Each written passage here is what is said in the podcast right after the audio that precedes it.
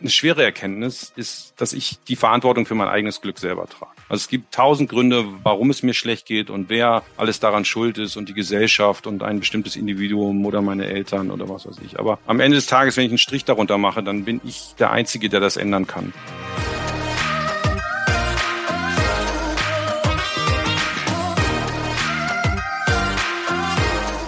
Herzlich willkommen zu dieser Folge deines Lieblingspodcasts Potenzialfrei stark mit Lese-, Rechtschreibschwäche und Rechenschwäche. Danke, dass du so treu diesem Podcast zuhörst. Heute habe ich mir Sascha eingeladen. Sympathisch nimmt uns Sascha mit auf seinen Lebensweg. Seine Stärke, sich mündlich auszudrücken, die ihm in der Schule sehr geholfen hat, kommt auch in unserem Gespräch durch. Und immer wieder setzt sich Sascha auch für andere ein. Und apropos, auch du kannst selbstwirksam werden.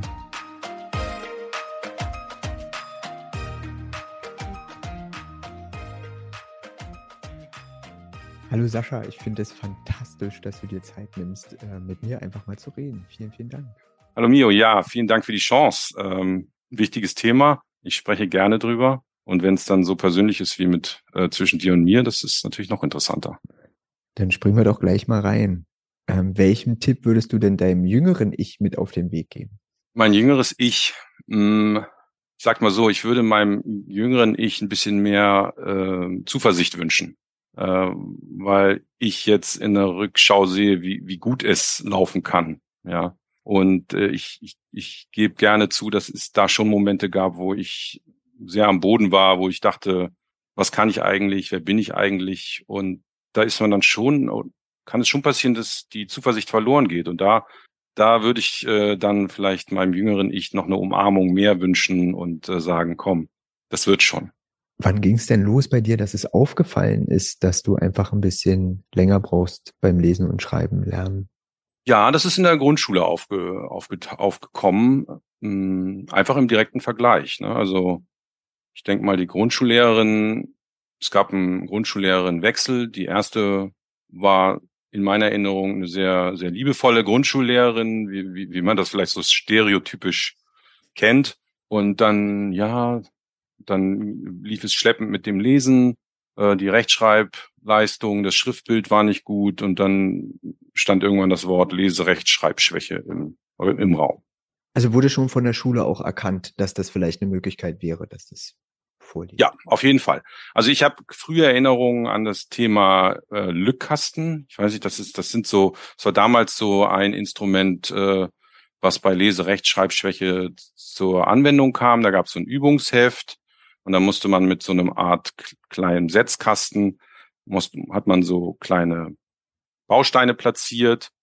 Und am Ende hat man den Kasten zugemacht, umgedreht und konnte dann die Rückseite dieser kleinen Steinchen sehen. Und wenn das Muster, was sich dann aus den Farbgebungen auf der Rückseite jedes einzelnen äh, kleinen Steins ergab, mit dem im Buch übereinstimmte, dann hast du das alles richtig beantwortet. Und das, das habe ich schon sehr früh gemacht. Ähm, von daher ja, in der Grundschule. Äh, großes Thema. Also Schriftbild, Rechtschreibung war immer ein Thema. Ja, so Sascha übt nicht genug, warum macht er so viel Fehler? Zu Hause sieht das Schriftbild gut aus, wenn er Zeit hat. In der Schule ist er unkonzentriert. Also es geht ja meist nicht nur um Lesen und Schreiben, sondern auch um dieses, dieses, diese Auffälligkeiten. Er ist unkonzentriert. Er lenkt andere ab. Mhm. Ähm, das findet sich auch in den Zeugnissen. Jetzt hast du ja schon einen kleinen Einblick gegeben ähm, wie in der Schule damit umgegangen wurde, ähm, gab es denn auch Hilfestellung? Ja, wie gesagt, es gab dieses spezielle LAS. Äh, ich weiß jetzt nicht, ob das eigene Einheiten waren, wo, wo ich dann länger geblieben bin oder so. Aber es war auf jeden Fall ein Thema, spätestens dann über die Zeugnislegung. Und ich weiß, dass meine Mutter sich da früh mit ähm, engagiert hat. Ja, also es kennen, kennen glaube ich, viele Betroffene, dass, dass so die Eltern oder auch die Mutter sehr zentral sind, was, was das Selbstbewusstsein die Unterstützung angeht. Und das war bei mir auch so. Also das Thema Lesen, wie kriegen wir den kleinen Sascha dazu zu lesen? Und sei es auch nur eine Seite. Und da war sie, glaube ich, sehr erfinderisch und irgendwann hat sie auf ein kapitalistisches Anreizsystem zurückgegriffen und dann hieß es, wenn du diese Seite liest, dann kriegst du zehn Pfennig. Mhm. Und dann gab es so unter den, je nachdem wie voll die Seite war, das waren so ganz kurze Geschichten, halbe, ganze Seite, Kindergeschichten, stand dann drunter 10 Pfennig, 20 Pfennig. So. Ich, also Geld, ich kann mich nicht erinnern, dass ich große Geldbedarfe hatte, aber das war halt so, es hatte was von Anreizsystem und das, das, äh, ja, das ist, das ist so eine der frühesten Erinnerungen. Lesen musste ich mir irgendwie erkaufen, ja. Und es ist auch nach wie vor so, dass Lesen nicht etwas ist, was mir zufliegt. Wenn andere sagen, sie haben jetzt gerade am Wochenende mal schnell ein Buch gelesen und haben noch zwei andere angefangen, das ist für mich nicht so Alltag. Ähm, was hat dir denn am meisten geholfen an der Unterstützung, die du bekommen hast? Am meisten geholfen hat mir, glaube ich, die ich, ich, ich erweitere das jetzt mal auf, auf die auf die äh, auf die gymnasiale Zeit. Ne? Also ich mhm. bin dann trotz fehlender Gymnasialempfehlungen auch auf Drängen meiner Mutter hin, weil sie gesagt hat, das das kann nicht sein, äh, dass so viele Kinder aus dieser Klasse, wir waren ja da mehrere, keine gymnasiale Empfehlung haben, hat sie gesagt, so ich finde jetzt eine Schule, die dieses Zeugnis akzeptiert und ähm, hat mich dann auch an einer sehr guten Schule untergebracht. Und da war die Unterstützung so dieses Sehen der anderen Qualitäten. Ja, also zum Beispiel die Kreativität des Schreibens. Ja, wenn wir über Schreiben sprechen und dann sozusagen die Klappe runtergeht, weil zu viele Fehler sind oder die Grammatik nicht stimmt und dann nicht der, nicht die Unterstützung, nicht der Ansatz sichtbar wird, was wollte denn Sascha sagen? Oder was, was steht denn da eigentlich? Was, wo ist die kreative Leistung? Gehen wir doch mal weg von diesen Formalien. Und das, das, da hatte ich sehr viel Glück. Da hatte ich zwei Deutschlehrerinnen bis zur zehnten Klasse. Die haben immer diese Qualität gesehen. Die Kreativität, das Interesse am Thema und haben sich nicht aufgehalten an diesen Formalien. Mhm. Und haben mir, glaube ich, auch mal was durchgehen lassen und ein paar Fehler nicht reingerechnet. Ähm, Gab es denn da so Schlüsselmomente für dich, äh, die du noch so im Kopf hast, wo du sagst, die haben dir äh, besonders geholfen oder äh, rückwirkend auch, hm, da musstest du auch ein bisschen kämpfen, um das loszuwerden, was sich da festgesetzt hat? Ja, also im Deutschunterricht äh, oder auch generell mündlich habe ich immer sehr, sehr gutes Feedback bekommen. Ja, also ich war mündlich sehr eloquent und ähm, auch, schon als Kind und konnte hatte eigenständige Ideen. Das ist dann auch so in, in die Zeugnisse eingegangen, immer im Kontrast zu den anderen Leistungen, die halt nicht so optimal waren. Von daher ist das da dann auch aufgeschrieben. Und ähm, ja, das sind so die positiven Erlebnisse. Ne? Du, du beteiligst dich, also mündliche Beteiligung ist für mich war ganz wichtig. Also also einmal um auch irgendwie dabei zu sein, ja, so das Gegenteil zu, ich lenke andere ab, ich lenke mich selber ab, ich sitze unruhig. Also das zieht sich dann durch. Das steht auch in anderen Zeugnissen dann noch äh, sehr sehr lebhaft. Ähm, dann halt, wenn ich mich beteilige, dann bin, bin ich auch in der Sache. Ja, dann bin ich konzentriert, dann kann ich mich einbringen. Das ist das Positive und dann dann auch einen anderen Eindruck vermitteln als den, der sich vielleicht nur über das Schriftliche ergibt. Und negativ, ich glaube, das größte Negativerlebnis war Englisch lernen. Also der Englischunterricht für mich war der absolute Horror. Horror. Also die Aussprache, die, die Vokabeln lernen, das Lesen, das Vorlesen, das Vokabellernen und dann mit Bezug auf Rechtschreibung, diese diese andere Sprache dann richtig zu schreiben, das ist ein Riesenthema. Jetzt hast du ja schon gesagt, dass du dann ans Gymnasium gekommen bist mit der Unterstützung deiner Mutter. Äh, wie ist es denn dann weitergegangen? Ja, also um nochmal zurück zu der zu der Grundschule. Es war eine besondere Grundschule. Da gab es zwei äh, Grundschulklassen. Eine Klasse war so eine sogenannte, ich glaube, das hieß in, in Hamburg. Ich komme ja aus Hamburg. Äh, Integrationsklasse. Die bestand nur aus griechischen Kindern, sogenannten griechischen Kindern. Da gab es dann schon immer so die, die Abgrenzung. Da sind die Griechen und hier sind die, die, die anderen, auch nicht nur Deutsche, weil wir waren ja dann, ne, also ich, ich selber habe ja einen indonesischen Vater, dann gab es türkische Kinder und äh, jugoslawische Kinder etc. Also da, da gab es schon so eine gewisse Unterscheidung. Und äh, im Gymnasium waren wir auch ein, ein, ein, sehr, ein sehr gemischter Haufen. Das lag auch am Einzugsgebiet. Und ähm, das war ein guter Einstieg. Ich, ich war in einer Klasse, die hatte einen künstlerischen Schwerpunkt. Mein Vater ist Grafikdesigner und ähm, ich habe mich immer auch gerne so ein bisschen künstlerisch betätigt äh, und ja gerne gemalt, ne, so und das das kam da auch so zum Tragen. Wir hatten dann mehr Kunstunterricht. Also es gab so andere Schwerpunkte, die mir dann, die meiner Kreativität und meinen anderen Qualitäten einfach mehr Raum gegeben haben, würde ich sagen. Und das ist halt vielleicht, weil diese Schule nicht so kompetitiv war, nicht, nicht so, nicht, nicht altsprachig, nicht so statusorientiert. Die Schule war da in so einem Umbruch, hatte sehr viele neue, neue, neue Schülerprofile an der Schule, die war insgesamt offener. Und da, davon habe ich profitiert. Also ich würde sagen, da war im Grunde genommen, das war so divers, die Schule, wie man es heute vielleicht beschreiben würde, dass sie einfach so vom Ansatz her ein bisschen flexibler werden musste. Und du hast dein Abitur da gemacht? Ich habe ein Abitur da gemacht und ähm, eine weitere Erfahrung, die auch in der Grundschule angefangen hat und die mich eigentlich auch nie verlassen hat, ist, dass ich mich engagiert habe. Ich war in der Grundschule Klassensprecher und ähm, wenn, wenn ich bisweilen dieses Ohnmachtsgefühl hatte und äh, die, diesem Schriftbild und dieser Rechtschreibung irgendwie, irgendwie nicht her wurde, dann habe ich zumindest gemerkt, wenn ich mich engagiere, dann habe ich Einfluss, dann kann ich was gestalten. Ja, heute würde man das, glaube ich, so Selbstwirksamkeitserfahrung nennen. Und ähm, wir hatten eine eine ein ganz prägnantes äh, äh, ähm, äh, eine ganz prägnante Erinnerung ist ein Vorfall, wo ein Junge von einem Schu Klassenfest ausgeschlossen werden sollte, weil gesagt wurde, er hätte auf dem Schulhof irgendwas provoziert, irgendeine Streitigkeit, Handgreiflichkeit provoziert. Das war ein Mitschüler von mir und ich als Klassensprecher sah mich dann dazu ermächtigt, mich für ihn einzusetzen, habe gesagt, nee, das war ganz anders. Lassen Sie uns das mal hier klarstellen. Er wurde provoziert, ihm wurde was weggenommen und er hat sich zur Wehr gesetzt. Und dann wurde er wurde ihm erlaubt, am, am, an der Klassenfeier teilzunehmen. Mhm. Und äh, wir haben die Situation gedreht. Und äh, am Gymnasium ähm, bis zu meinem Abitur habe ich mich auch engagiert. Ich war mehrmals Schulsprecher, ich habe mich in der Landesschülerinnensprecherkammer, heißt es in Hamburg, Schülerinnenkammer, habe ich mich engagiert. Ich war in der sogenannten in der SV, ne? Studentenvertret äh, Schülervertretung, in der SV war ich. Und ähm, das war eine sehr gute Erfahrung. Also zu merken, ich kann Themen setzen, ich kann mich einmischen, ich kann was bewirken, ich kann andere überzeugen, andere mitreißen. Das, das hat mich auch ein bisschen durch, durch die Schulzeit getragen und hat mir natürlich auch, auch Anerkennung in der, und, und auch, ja, eine gewisse Aufmerksamkeit von den Lehrern gesichert, ne? So, klar, vielleicht läuft einiges nicht so gut, aber guck mal hier, ja. Also das, mein Status war da, da war da nicht so eindeutig. Äh, konntest du die, die Erfahrung da mitnehmen in dein weiteren Lebensweg nach der Schule?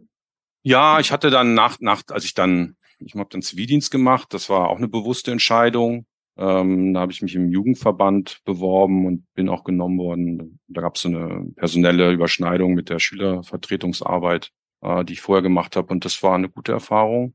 Inhaltlich arbeiten. Also es war jetzt nicht so der klassische Dienst am älteren Mitmenschen oder so, sondern es war Jugendarbeit, es waren interessante Themen. Ich habe sehr eng mit dem Bildungsreferenten zusammengearbeitet. Das, das war schon in gewisser Weise so eine Fortsetzung dieses Engagements, ja, im, im, in der offenen Jugend. Also das war dann verbandliche Jugendarbeit. Wir waren in einem Gebäude mit offener Jugendarbeit, so Haus der Jugend, so dass dieses ganze, ja, dieser Mikrokosmos, das war, das hat gut gepasst, ja. Das habe ich weitergemacht. Und in dem Studio, äh, in dem Zivildienst habe ich mich dann auch entschieden, äh, Politikwissenschaft zu, zu studieren. Ich war eigentlich, hatte eigentlich Abitur abgelegt mit der Idee Jura oder BWL. Das war auch sehr von meinen Eltern so ein Ansinnen und ähm, dieses Engagement hat sich im Grunde genommen auch in der Wahl meines Studienfachs niedergeschlagen. Ich habe dann Politikwissenschaft studiert. Und ähm, war das so, dass du da dann noch auf Hürden gestoßen bist aufgrund der ähm, Leserechtschreibschwierigkeiten? Ja, ich meine, jeder, jeder, Studium besteht ja äh, oder soll zumindest äh, aus sehr viel Lesen und sehr viel Schreiben bestehen. Und das ist natürlich eine Hürde. Ja, äh, ja wie habe ich das gemacht? Ähm, ich habe mir da Unterstützung gesucht. Ich habe äh, versucht, kurze Hausarbeiten zu schreiben, sehr effizient zu lesen. Es gibt ja noch das Referat. Also in den Seminaren zumindest damals wurdest du noch aufgefordert, ein Referat zu halten. Und das floss auch in die Benotung ein. Oder du hast zumindest dann auch einen Eindruck hinterlassen, wenn vielleicht die schriftliche Arbeit dann nicht so gut ausfiel. Und ähm, ja, so habe ich mein Grundstudium in Hamburg abgeschlossen und bin dann nach Berlin ans Otto-Suhr-Institut gegangen. Und dann war irgendwann der Knoten so ein bisschen geplatzt. Also die, ich habe gemerkt, okay, Schreiben an sich kann ich formulieren. Ne? Also dieser Sprung von dem, von dem, von der mündlichen Eloquenz, ähm, Gewandtheit zu zu der schriftlichen, das, das hatte sich schon in der in der Schule abgezeichnet und das ging dann auch ging dann auch im Studium gut. Ja. Aber ja, das Thema Lesen und äh, Rechtschreibung und sich überwinden zu schreiben, das, das hatte ich auf jeden Fall. Äh, wie ging denn dein weiterer Lebensweg weiter? Ich finde es gerade total spannend, dir zuzuhören. Ich muss ja überlegen, hm, welche Frage stelle ich denn jetzt? Weil wir haben, ich habe ja. viel im Kopf.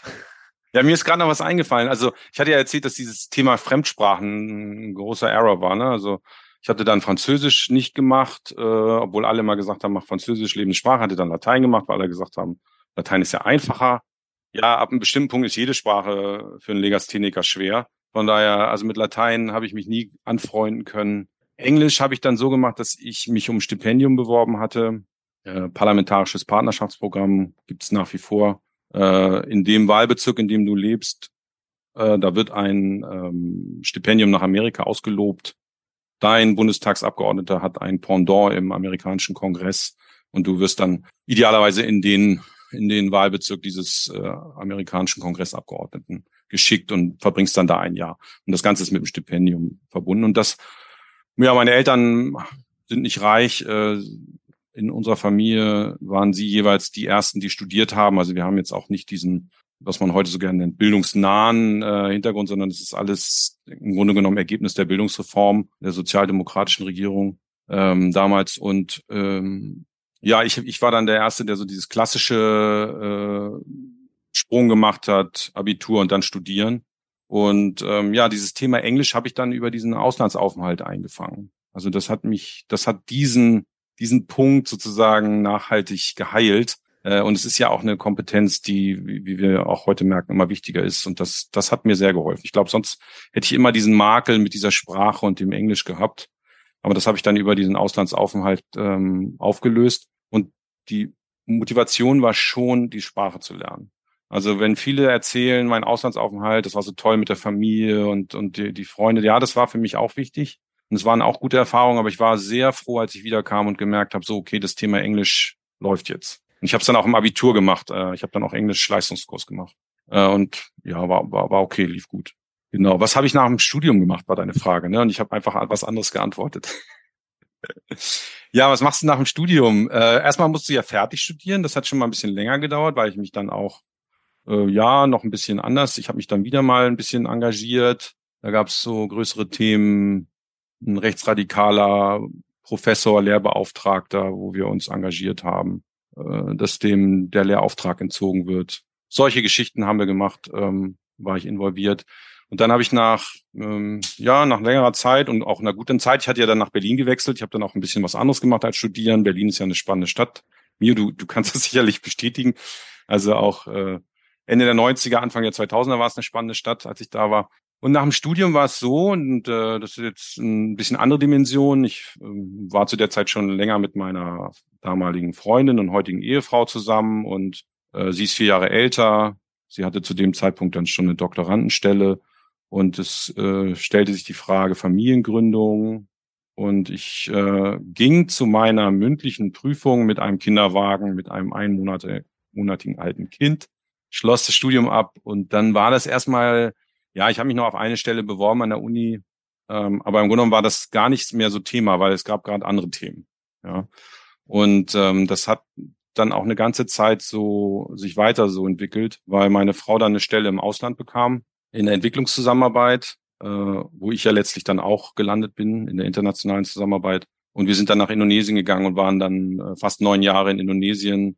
Ein zweites Kind kam dazu. Ich war die erste Zeit Hausmann, äh, wollte eigentlich nebenbei promovieren, hat dann nicht so gut geklappt im tropischen Klima äh, mit all den Annehmlichkeiten und aber auch mit den Themen, die da so als Hausmann, äh, um die ich mich da kümmern musste, äh, von Kinderbetreuung bis Besorgung machen etc. pp. Da, da, da vergeht die Zeit sehr schnell. Die Promotion hat nie stattgefunden. Mein Professor hat nochmal Urlaub auf äh, Bali, war das damals, äh, gemacht und wir haben uns nochmal darüber unterhalten und dann sind wir zum Schluss gekommen, das wird nichts mehr. Aber ich habe ihn sehr geschätzt. Ein, ein, ein, ein, eine tolle Persönlichkeit, äh, Professor Altvater, auch ein, ein, ein alter Linker, ein sehr engagierter äh, Zeitgenosse. Und äh, ja, das, das hat mich alles sehr geprägt. Ja, das war diese Zeit als Vater und äh, als dann die Kinder in den Kindergarten gekommen bin, sind, habe ich dann angefangen zu arbeiten mhm. und bin dann auch relativ schnell in der Entwicklungszusammenarbeit gelandet. Ich hatte da auch schon Praktikum gemacht und auch mal im Studenten, äh, ja, in der Studentenzeit gejobbt im Bereich äh, der Entwicklungszusammenarbeit. Und das war eigentlich so eine nah naheliegende Entwicklung. Mhm. Also um deine Frage zu beantworten, Politikwissenschaftsstudium, damals hieß es äh, zu allem fähig, zu nichts zu gebrauchen, dieser Politikwissenschaftler. Ich habe es tatsächlich geschafft, was mit Politikwissenschaft zu machen und bin dann in die Beratung gegangen. Das war dann der Themenkomplex Dezentralisierung, Verwaltungsreform im, im Indonesien der ja, Mitte 2000er. Jetzt hatte ich dein das Engagieren und das Engagieren auch für andere ja dein Leben lang begleitet. Wie sieht's denn heute damit aus? Kannst du das immer noch integrieren? Ja, also das, das hat mich zwar ein Leben lang begleitet, aber es kostet auch Kraft und es gab auch Phasen, wo ich gemerkt habe, okay, das ist mir zu viel, ähm, zu viel Exposure. Ich bin, ich bin da, habe da zu viel Sichtbarkeit. Ich muss ein bisschen auf mich selber achten äh, und habe von daher würde ich sagen, es gab so Schübe. Äh, meine, meine Englischlehrerin hat immer gesagt, Sascha ist ein Saisonarbeiter. Sie meinte damit, dass die Leistungen mal besser, mal schlechter sind. Sie konnte sich das nur so äh, erklären, dass ich mal mehr, mal weniger gemacht habe. Äh, also ich sage mal so, mein, ich habe so, würde schon sagen, ja, es gibt dann Hochphasen und dann gibt es auch wieder Ruhephasen. Und ich habe das dann, wo es vorher ein Impuls war, ne, sozusagen, ey, da muss ich mich engagieren. So, ich kann mir diese Ungerechtigkeit oder diese Sache nicht so, nicht, nicht so reinziehen. Ich musste mich da engagieren. Habe ich es mir, glaube ich, später auch mit anderen, weil ich ja auch andere Verantwortlichkeiten hatte, ne, Beruf und Familie, habe ich mir das eher ausgesucht. Klappt das jetzt? Passt das jetzt? So, ne, zu meiner Rolle? Als, als äh, Mitarbeiter in der Entwicklungszusammenarbeit, äh, in der internationalen Zusammenarbeit, da sind wir da auch mit einem bestimmten Auftrag in dem jeweiligen Land. Das, da da geht es dann ja nicht so sehr um Engagement, NGO-Tätigkeiten, sondern ne, wir, wir repräsentieren ja auch das Engagement der, der Bundesregierung. Von daher, ja, ist das dann nicht immer ganz so einfach ähm, mit dem Engagement. Von daher, ja, ich muss sagen, im letzten Jahr hat es bei mir nochmal Klick gemacht. Ich weiß nicht, ob du dich erinnerst. Äh, ich glaube, diese Zeitenwende, die sogenannte Zeitenwende der Ukraine-Krieg haben sehr viel, sehr viel jetzt auch überstrahlt, überdeckt aufgrund der Dramatik und, und ähm, des Angriffskriegs. Ähm, ähm, für mich war ein einschneidendes Erlebnis die Abzug aus Afghanistan oder die, die Flucht aus Afghanistan. Also für viele Menschen ist es ja kein Abzug, sondern ist es eine Flucht und für viele Menschen ging keine Flucht so schnell äh, oder sie war nicht vorbereitet. Äh, oder sie die Unterstützung fehlte. Und das war für mich ein einschneidendes Erlebnis. Das ist für mich im Grunde genommen die Zeitenwende für Entwicklungszusammenarbeit. Ja, wenn man, wenn wir uns 20 Jahre in einem Land engagieren und dann funktioniert es nicht. Und es geht so weit, dass äh, keine Entwicklungszusammenarbeit mehr not, not, nicht mehr nicht mehr geht, nicht, nicht mehr durchführbar ist und wir das Land verlassen müssen und dann aber Kollegen vor Ort da bleiben müssen, die sich, mit denen wir zusammengearbeitet haben, die sich für diese Themen äh, auch engagiert haben, die sehr exponiert in ihren eigenen Gesellschaften, in ihren eigenen Kontexten gearbeitet haben, unter dem Label Zusammenarbeit mit Deutschland, die dann zurückzulassen, denen nicht helfen zu können, das war für mich ein einschneidendes Erlebnis und war, war auch ein Grund, mich noch mehr zu engagieren. Aber da komme ich vielleicht später nochmal zu. Als ich, ähm, als wir aus Indonesien zurückkamen, habe ich noch eine Zeit lang als Freier gearbeitet, habe mich auch noch mal mehr um die Kinder gekümmert, weil die hatten ja nie in Deutschland gelebt. Wenn ich sage, meine Frau und ich kamen nach Deutschland zurück, meine Kinder sind sozusagen aus Indonesien, wo sie aufgewachsen sind. Meine Große kam mit einem halben Jahr dahin und die Kleine kam in Deutschland zur Welt, aber dann auch mit einem halben Jahr nach Indonesien. Für die war das ja eher eine Auswanderung. Die haben sozusagen ihre Heimat Indonesien verlassen. Und ich habe sie da am Anfang hier in Deutschland, wir sind dann nach Frankfurt gezogen, begleitet und als ich dann ins Berufsleben wieder eingestiegen bin, wieder bei der, äh, letztlich bei der GEZ mit zwei anderen Stationen, da habe ich mich gefragt, okay, was hat sich eigentlich in der GEZ mit dem Thema Diversität äh, so getan in den letzten zehn Jahren und musste dann zu meiner Freude feststellen, es, es gibt eine Organisation, eine Mitarbeiterinitiative, die nennt sich Cultural Diversity Initiative und da habe ich mich dann sofort vorgestellt und gesagt, möchte mitmachen. Das ist ja unglaublich, dass es jetzt sowas gibt. Und da, da hatten einfach jüngere Kollegen gesagt, so, das geht so nicht weiter. Und sie waren organisiert, der Diskurs war weiter fortgeschritten mittlerweile. Black Lives Matter gab es auch noch. Also es gab verschiedene Push- und Pull-Effekte, die das Thema irgendwie so auf die Tagesordnung gezerrt haben, dass diese, diese Cultural Diversity Initiative gegründet wurde. Ich bin Mitglied geworden. Und ähm, ja, das hat mich sehr, das hat mich sehr geprägt. Das ähm, hat mir auch den Einstieg wieder leichter gemacht, hat mich anders motiviert. Also das war wieder dieses Thema, Klar, es gibt Herausforderungen und ich bin unsicher. Ich habe das Problem mit der Legasthenie, aber ich engagiere mich. Ich bin auch wieder selbstwirksam. Ich kann, ich, ich, ich lerne Leute anders kennen. Ich kann mich anders hier erfahren. Ja, und das hat sehr gut funktioniert, muss ich sagen. Und da, wo du jetzt äh, stehst heute, wie ist, wie schaffst du das heute, da, umzugehen mit den, mit deinen äh, leichten Hürden, würde ich mal sagen? Ja. Also Ich muss, wenn wir jetzt nochmal speziell bei der Legasthenie sprechen müsste, dann würde ich sagen, da gibt es so ein paar Schlüsselerlebnisse. Also das eine war, dass ich hatte ja diese zwei Deutschlehrerinnen in der, im Gymnasium erwähnt. Also die eine hat gesagt, mach dir keine Gedanken über Rechtschreibung, schreib deine Geschichten, schreib deine Sachen, die sind toll. Und die zweite Lehrerin hat gesagt, Sascha, ich verstehe es nicht, das ist alles so spannend und du bist so eloquent, oder also ich, ich sag die ganze Zeit eloquent, äh, du, du schreibst äh, so nachvollziehbar und es ist schlüssig und ich sehe eigentlich nicht, wo das sprachliche Problem ist. Ich glaube, äh, du musst es, du musst da mehr Zeit investieren. Und dann habe ich mich tatsächlich zusammen mit meiner Mutter, ich glaube, es war so neunte Klasse, haben wir uns, eine, ich glaube, ja, so über ein Jahr hinweg jeden Abend hingesetzt. Meine Mutter hat, ähm, nachdem wir dieses Lesen, eine Seite zehn Pfennig, in der Grundschule haben, haben wir nochmal so eine Session gemacht. Das gab, lief, gab aber kein Geld. Das, die Belohnung war dann die Verbesserung oder auch der Aussegen ähm, habe ich jeden Abend eine kleine Geschichte geschrieben, also eine, eine halbe Seite, irgendwas. Ne? Also die Lehrerin hatte gesagt, ähm, du musst einfach mehr Praxis haben. Du musst da, das muss sich noch mehr in deinem Gehirn festsetzen. Und ich habe jeden Tag eine Geschichte geschrieben, ja, wahrscheinlich nur dreimal die Woche oder so, aber schon sehr, sehr regelmäßig. Und dann meine, meine Mutter das Korrektur gelesen und dann sind wir die Fehler durchgegangen und so haben sich bestimmte Sachen rausgeschliffen. Ja.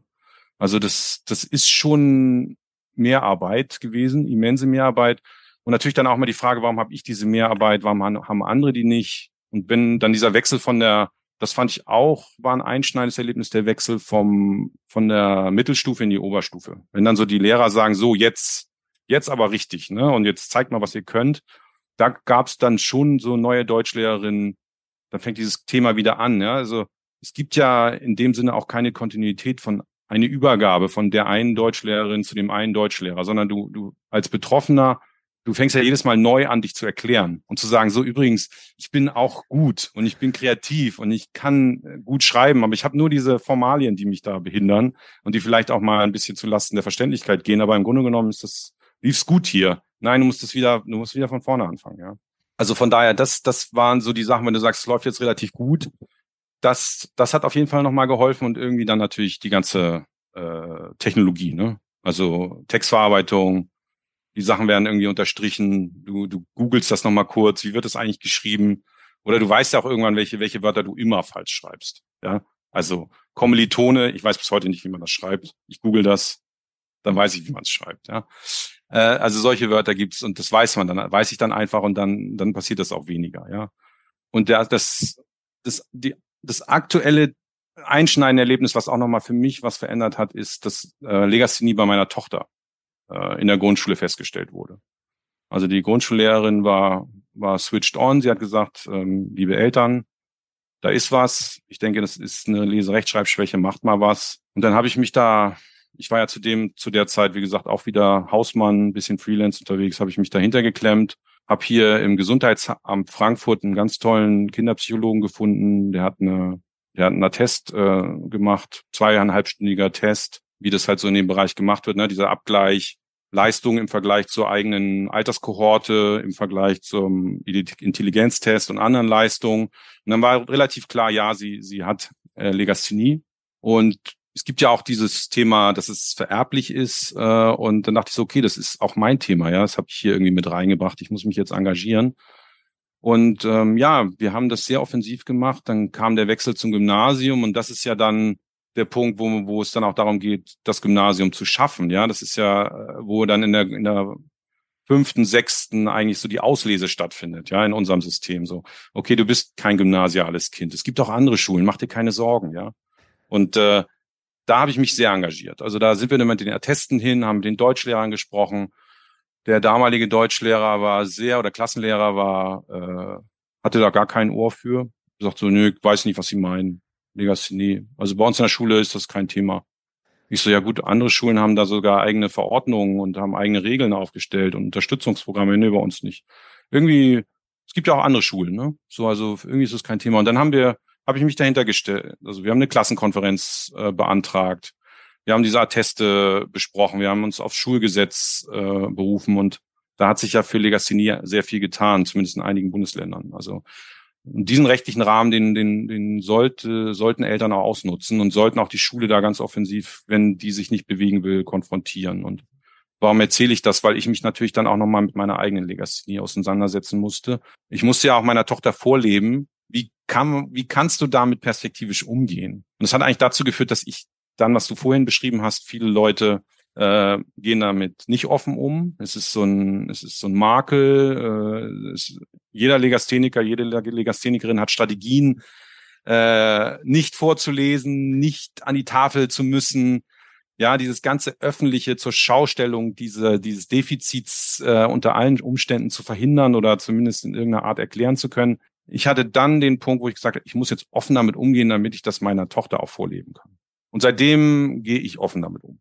Also wenn sich, ich, ich, ich trage jetzt keine T-Shirts äh, über Neurodiversität und Legasthenie, aber ich gehe offen damit um und sage, ähm, habe dann auch irgendwann zu meiner, ich habe es natürlich nicht im Bewerbungsprozess äh, offengelegt, will mir ja auch nicht ins eigene Bein schießen, aber im, nachdem ich dann einige Monate da gearbeitet habe, habe ich schon gesagt zu meiner Vorgesetzten, wenn dir auffällt, dass äh, ich da regelmäßig Rechtschreibfehler mache, dann bitte ich um Verständnis, weil ich bin Legastheniker. Dann habe ich es auch einer Kollegin erzählt und habe gesagt, du, ich bin Legastheniker, kannst du mich unterstützen, wenn es einen Schriftsatz gibt, der schnell fertig werden muss und wo nochmal drüber jemand, wo nochmal draufgeschaut werden muss, könntest du das für mich machen. Und wie es so ist, ne, du fragst und es wird dir geholfen. Sie sagte, ja, gar kein Problem, mein Vater ist auch Legastheniker, ähm, bei uns ist auch gang und gäbe, machen wir, mache ich gerne, sag mir immer Bescheid, ich bin immer für dich ansprechbar. Und das, das, ja, das, dann, dann irgendwie das Thema Diversität, Neurodiversität, das hat mich auch nochmal anders bestärkt, ja, in, in diesem, ich glaube auch das gesellschaftliche Klima ist ein anderes. Äh, es ist einfacher, also zumindest empfinde ich es einfacher, heute dazu zu stehen. Und auch, ich habe natürlich auch eine, für, für meinen Begriff habe ich es auch ein bisschen geschafft. Ja, ich bin im Arbeitsleben angekommen. Ich habe einen Job, wo ich mal was schreiben muss äh, und wo ich vielleicht mal was vorlesen muss, ob es funktioniert. Ich habe da einen Weg gefunden, ja. Ich glaube, dass das äh, vielen gelingt, ihren Platz zu finden. Und ähm, bei einigen ähm, funktioniert es dann noch eher, dass sie ihren Weg gehen können und wirklich das äh, zeigen können, was sie können und bei anderen halt leider noch nicht so. Und da müssen wir noch hinkommen. Ja, also ich hatte ja erwähnt, meine, meine Tochter bekommt diese Diagnose, ich engagiere mich. Dann sagt die Schule ja, warum engagieren Sie sich? Das ist gar nicht Ihre Aufgabe. Es gibt doch die Schulpsychologin. Da habe ich gesagt, naja, okay, das müssen Sie schon mir überlassen. Also äh, das, das, da war schon klar, dass ich mich dem, dem auch widmen muss. Und dann habe ich mir die, dann gab es eine Seite, die gibt's glaube ich heute gar nicht mehr beim Gesundheitsamt. Da waren so ein paar statistische Zahlen und das hat mich schon erschreckt. Ja, und mir war diese Dramatik irgendwo aus meinem eigenen Tiefpunkten heraus schon klar, aber so so statistisch aufgeschrieben höhere Zahl von Selbstmorden, äh, höhere Anzahl von Menschen, die sozial schlechter gestellt sind, also Hartz IV, keine Ahnung, wie das gemessen wurde, dann weiß ich nicht mehr genau.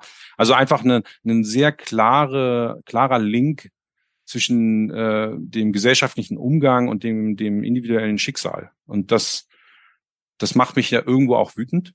Ja, also wo ich sage, wie kann das angehen? Wir wissen es, es gibt sogar eine Statistik und wir machen nicht genug. Und dann auch ähm, die Motivation, okay, für meine Tochter soll das anders werden. Und ähm, ja, ich habe das dann vor diesem Hintergrund, und das ist dann auch so ein bisschen so eine Selbstermächtigung, Selbstwirksamkeitsgeschichte, so ich, ich weiß es und das gibt mir jetzt das Recht, mich da zu engagieren. Und das lasse ich mir auch nicht madig machen. Das begleitet mich schon. Ne? Also da so dieser eigene Kompass und sich selber dann reinarbeiten und dann zu sagen, okay, ich habe jetzt eine Orientierung, ja. Ich habe vielleicht auch ein Studium, was es mir auch nochmal ermöglicht, Interessen, Regulierung etc. mir anzuschauen. Ich habe jetzt ein Verständnis dafür und ich sehe, dass das nicht in Ordnung ist. Ich engagiere mich da, ja. Und ich gehe zum Schulleiter und beantrage einen formlosen Einblick in die Akte meiner Tochter. Und dann sitze ich beim Schulleiter, weil ein Elternteil darf sich die Akte nur unter Anwesenheit des Schulleiters angucken. Und dann rede ich mit dem Schulleiter über Legasthenie und die Hamburger Schriftprobe und ich merke, okay, so ist seine Position, so ist meine Position. Und da kommen wir vielleicht gar nicht so richtig gut zusammen. Aber er weiß zumindest, das läuft nicht so mit Herrn Rusciato. Der hat da sich, hat seine Hausaufgaben gemacht, ja. Dir zuzuhören macht richtig, richtig Spaß. Also auch wie du das beschreibst, ist total schön. Ja, mir bringt es auch sehr viel Spaß. Ich könnte auch noch, könnte noch ein bisschen mehr über Diversität und an, unser Engagement in, in, im, im Unternehmen erzählen. Mitarbeiterinitiative United. Wir sind für dann im letzten Jahr zur Aufsichtsratswahl angetreten, haben auch mit dem besten Ergebnis mit unseren Themen zu Diversität und Representation Matters abgeschnitten und ich sitze mittlerweile im Aufsichtsrat der GZ und versuche da auch gerade diese Themen von den, die halt nicht genügend Beachtung bekommen, aber eigentlich, wo eigentlich die Fakten schon bekannt sind, da mehr das, das Augenmerk äh, drauf zu ziehen. Ja. Es gibt so viele Stellen, ne? Ja, kostet natürlich auch viel Kraft, ne? Du musst ja nebenbei noch arbeiten und du hast vielleicht noch Familie und du musst äh, Self-Care ist ein großes Thema, ne? Also das kann auch nicht sein, dass du, dass sich dann Menschen so selbst verausgaben, dass sie dann an ihre Grenzen kommen und sich selber schaden. Also das, das, das ist ein, das ist ein Balanceakt. Ähm, aber ich, also ich kann sagen, es lohnt sich und dieses Thema sich für andere einsetzen, das gibt mir selber so viel Kraft äh, und dann vielleicht auch Kraft, mich für mich selber einzusetzen. Ja. Damit man einen sanften Gesprächs, äh, also sanften Weg rausfinden, hast du ähm, vielleicht einen ähm, Power-Song für dich, den du empfehlen würdest? Ein Power-Song? Mhm. Ach, ich hatte mal so ein, also ich musste mal eine Hausarbeit schreiben. Ich glaube, es war vielleicht sogar meine erste Hausarbeit im Grundstudium und da hatte ich so in der Endlosschleife Mar Mariah Carey Hero. Äh, das ist jetzt kein Song, mit dem man jetzt groß Anerkennung gewinnt, aber ja, ich mag diese Stimmen, diese, diese, diese starken Frauenstimmen und auch Whitney Houstons ähm, Liebe zu, äh, The Greatest Love of All. Das sind so Songs oder Oletta Adams. Das sind so, so Frauenstimmen, die, die geben mir Hoffnung, die, die finde ich einfach sehr schön. Die, das sind tolle, tolle Songs. Ist jetzt nichts Tiefgründiges, aber ja, das sind so, ist vielleicht jetzt nicht We Will Rock You, aber ja, gut. Das ist, das sind so, das ist so der, mein, meine grüne Wiese, an die ich dann denke, so. Könntest du sagen, dass sich, dass dich irgendein, also bei dem, was du alles erzählst, dass dich ein bestimmtes Lebensmotto begleitet? Lebensmotto. Also was ich meinen Kindern gesagt habe, und das war eine schwere, eine schwere Erkenntnis, ist, dass ich die Verantwortung für mein eigenes Glück selber trage. Also es gibt tausend Gründe, warum es mir schlecht geht und wer alles daran schuld ist und die Gesellschaft und ein bestimmtes Individuum oder meine Eltern oder was weiß ich. Aber am Ende des Tages, wenn ich einen Strich darunter mache, dann bin ich der Einzige, der das ändern kann, der auch nach Hilfe fragen kann, der auch diejenigen, die mich schlecht behandeln, darauf hinweisen kann, dass ich das nicht will. Und das habe ich meinen Kindern gesagt, äh, so im, im Sinne eines Erziehungsberechtigten, aber eigentlich habe ich es mir auch selber gesagt. Also ich will damit niemandem sagen, dass, dass er ein faules Opfer ist oder sowas. Ja, so, so, so, so eine Diskussion, das meine ich nicht. Da, darüber brauchen wir nicht sprechen. Aber ich glaube schon, du musst, du musst irgendwo die Kraft in dir finden, für dich selber einzustehen. Und dann bist du dafür zuständig, dafür zu sorgen, dass du die Sachen, die, die du brauchst, ja, dass, dass du die bekommst. Das, das würde ich sagen, ist so. Das ist so die Quintessenz von meiner Strategie. Ja, vielen, vielen Dank. Also, ist eine fantastische Essenz. Dann danke ich dir für unser Gespräch. Vielen Dank für deine Zeit. Ja, vielen Dank, Mio. Danke. Danke, dass du dieser Folge deine Zeit geschenkt hast. Ich bin dankbar für jeden Menschen, der zuhört. Kennst du einen Menschen, der unbedingt diese inspirierende Reise hören sollte? Empfehle mich dieser Person weiter. Empfehle die Geschichten weiter. Empfehle den Potenzialfrei Podcast. Ich freue mich auf das nächste Mal. Alles Liebe. Es ist fantastisch, dass es dich gibt.